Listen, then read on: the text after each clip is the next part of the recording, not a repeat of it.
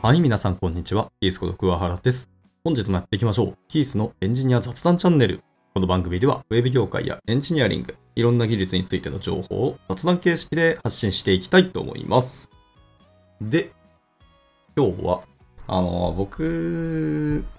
が技術の勉強とか今も割とやっていなくはもちろんないですけど、もちろんその、使い方であったりとか、まあ、チュートリアル的なので一回手を動かして勉強はもちろんするんですけど、僕はあんまちょっと深く深く学んだことがあんまない。一個一個そのライブラリとかフレームワークの深いところまで踏み込まずに、基本的には使い方だけをガッと学んで、それが結局何をしてくれる、何ができるみたいなところをやることが多いんで、僕はあんまちょっと表層的な理解しかしないっていうのがまあ大きな課題えー、でもその中で僕がですね、一番気になっているのは、まあそれが何を解決してくれる、どういう世界観を作ってくれるという話よりも、開発秘話とか、プリンシプルとかフィロソフィー、まあ結局思想の話なんですけど、これが僕はものすごく気になってて、まあそういうものばっかりついつい調べてしまいます。で、それを調べると、本質となるその技術の勉強自体が進んでないことになってしまって、まあいつも理解が浅いなっていうところは、まあ反省点ではあるんですけど、そうですね。まあそういうのを見ていまして、昨日見てたやつでいくと、なんか Linux だったり、Ruby on Rails だったり、React、Git、そして Docker とかですかね。Docker はでもすごくわかりやすいですね。まあ彼らはその Docker 専用のページも実は用意してましてね。Docker Build, Ship and Run Any App Anywhere っていうタイトル。はい。どこでもどんなアプリもビルドして配布して実行できます。タイトルですね。それの記事が出てますので、まあ、興味ある人は見てみてください。ちょっと長いし、全文英語なので、まあ仕組みだったり、どういう構造になってますかとか、どういう思想で作られてますかみたいなところ。あとは他の各社サービスとか、仮想化技術とかとの差別化はこうですみたいなところも一部書かれていたりするので、Docker そのものをちゃんと勉強するときに、Docker ってどういうものかっていう、外からの見え方みたいなところが書かれていて、これはこれで一ついい視点で勉強になると思いますので、はい。まあ、読んでみていただければ。あまあ、Docker は、ちなみに2013年、ドットクラウド社内のプロジェクトとして始まったらしいですね。アプリケーションをコンテナとしてパッケージ化して、どの環境で同じように実行できる技術ですよと。まあ、今やもう Docker 使わない開発環境とか会社とかそんなないんじゃないかなと思ったりします。昔は僕なんかベイグラントを使ってた記憶はありますけども。あとはなんだ、仮想化技術って。ベイグラントと VMware とか昔は使ってましたね。けどまあ今はもう Docker でやるのが当たり前だし、Docker、Docker ハブからイメージを取ってくるっていうのも、すごく助かりますね。あれめちゃめちゃ助かりましたね。昔はそのイメージとかをちゃんと自分たちで用意をして、まあ箱だけイメージのテンプレートを作ってそこに自分たちで何をインストールするかとかも、設定書いたり、コマンド書いたり、ローカルのファイルとの同期周りを書いたりとかを手続き的に書いたんですけど、ある程度固まったものをまとめてイメージとして配布してくれてるんですよね。で、その Docker Hub の欲しいイメージ、環境を自分たちでプルをしてきて、で実行すればすぐ動くよっていう。めっちゃ OSS ってありがたいやんって 思ったことはありますね。まあその記事とかいっぱいあったりするし、まあ Docker の利用用途の汎用性の高さだったり、まあやっぱ思想ですよね。どこでも動くっていう、どこでもとりあえず引っ張ってきてどんなアプリケーションをビルドして実行することができるっていう、この思想があまりにも良すぎたのでこれだけ広まったっていうのは今はそうだよねって感じはありますね。コンテナ専門のクラウドサービスもたくさん出てますし、コンテナで一元管理をするっていうところもすごくやりやすくなったっていうのは、いや、便利だなと思いますね。まあ一時期、本番環境にそもそも Docker 自体を起動させて、そこのリソースを食うことはどうなのっていう議論はありましたね。ありましたけど、今はもう Docker コンテナを動かすことをほぼなんか前提までいかないにしても、当たり前のようにやられているっていう状況にはなりましたね。まあでもそうしないと、ローカルの開発環境と実際の本番環境と、まあテスト環境もそうですけど、同じ環境として実行するっていうのを担保できないですからね。多少の差異が出てきます。まあもちろんマシンスペックとかは出てくると思うんで、そこだけはあれですけど、そこを除けば基本的にはコンテナ起動してあれば、どの環境であろうと必ず同じものに動く。なんでローカルでちゃんと動いていれば本番でも動くはずだっていうの。その安定と信頼はでかいですよね。で、また、えー管理っていうところもコンテナのマネジメントサービスを使っておけば一発で変換できたり、えービルドしたり、更新したりすることもできるっていうので、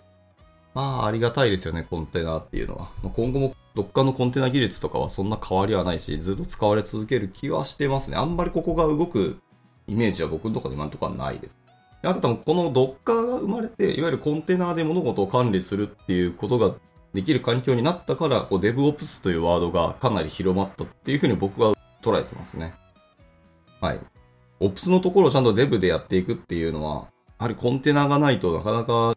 技術的に自動化したり一元化するっていうのは割と大変だったんじゃないですかね。まあ一応手続き的なものとかシェルでわーっと書いといて、まあとりあえずこれを実行すれば一連の動作をそのシェルスクリプトの中でいろいろ実行するみたいなことは昔やってましたし、まあメイクファイル、まあメイクファイルは自体は今も書いてたりするんですけど、まああれではすごく便利ではありますから。まあその中にガーッと書いてたみたいなところもありますけど、どっかができたっていうのは本当にデプロイ、ビルド周りっていうところが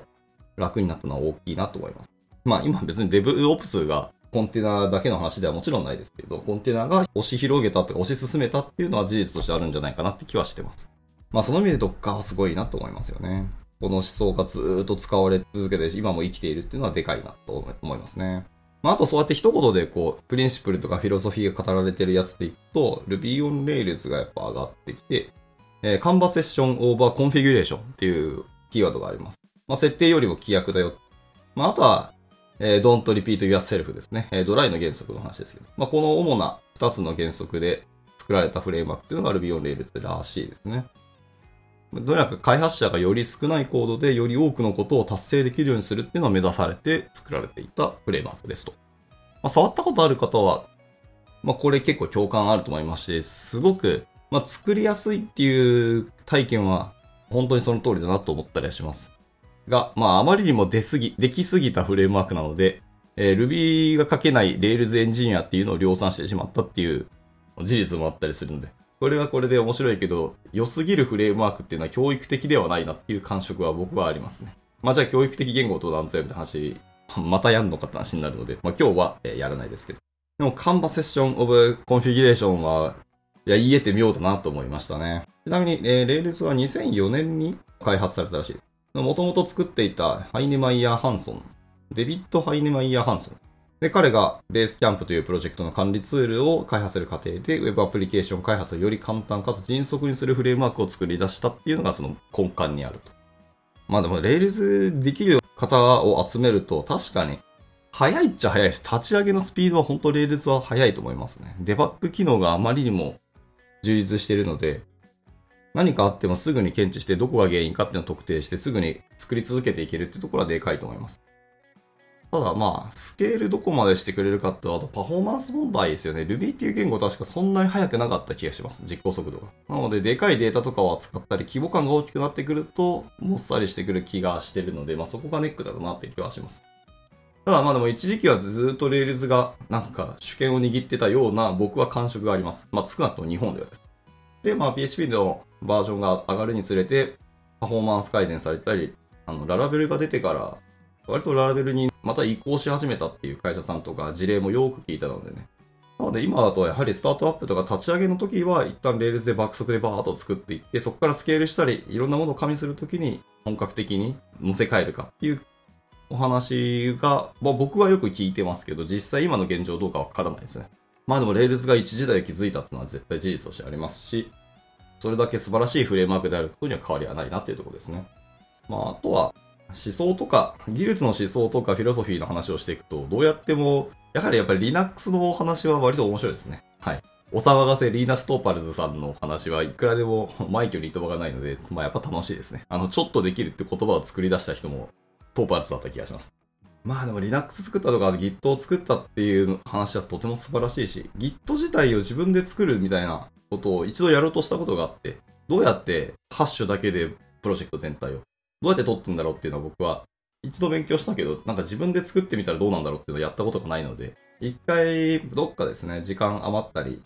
なんか大人の夏休み的なのを改めてもう一回作れたら、なんか Git を自分で作ればやってみたいなと。いやでも Git もとても素晴らしいですよね。設計哲学として、まあ、パフォーマンス、セキュリティ、柔軟性っていうのに実は重きを置いたりする。分散型バージョン管理システムが本当に良かったなと思います。で、僕もプロジェクトで一回ちょっと名前はもちろん出せないんですけど、とあるお客様のとこで常駐してたことがあって、そのお客様の割とインフラとか権限周りを管理してたコアな方が退職されたんですけど、その方が退職するにあたって、やっぱり自分の痕跡をしっかり残さないようにする。ただドキュメントを残すというね、いろんなものは残してたんですけど、最後その人がアカウントを削除した時に、とあるプロジェクトのリポジトリ、リモートリポジトリも一緒に消えてしまったことが一回あって、まあどういう連携とか設定をしてたかよくわかってないんですけど、少なくともリモートの本体のなるリポジトリが吹っ飛んだんですよね。もう大問題で、各社ベンダーに対してうわーっと一斉に連絡がいって、今現時点の最新バージョンどこかとか、タイムスタンプ的にその人がアカウント削除する直前のタイムスタンプでプルをしてたリポジトリあるかっていうのを各社にわっと連絡がいって、で、結局復帰はできたんですけど、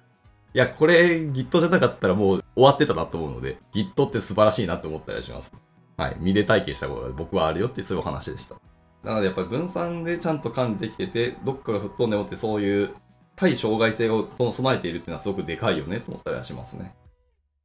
みたいな感じで、まあ、最近は続き技術のフィロソフィーとその開発秘話ですね、大元の誕生の裏話とかを結構調べたりすることが割と好きで、まあ、あとは裏話やっていくと必ず人の歴史とか人がやったことに対してフォーカスが置かれていくので、その技術者がどういう人で、なんかその人ってどういうことをやった、その人のなんかお茶目なところとかを、はい、まあ、またなんかいろいろネタが集まってきたら、どっかで多分ブログに書き起こそうかな。はい。書いたら。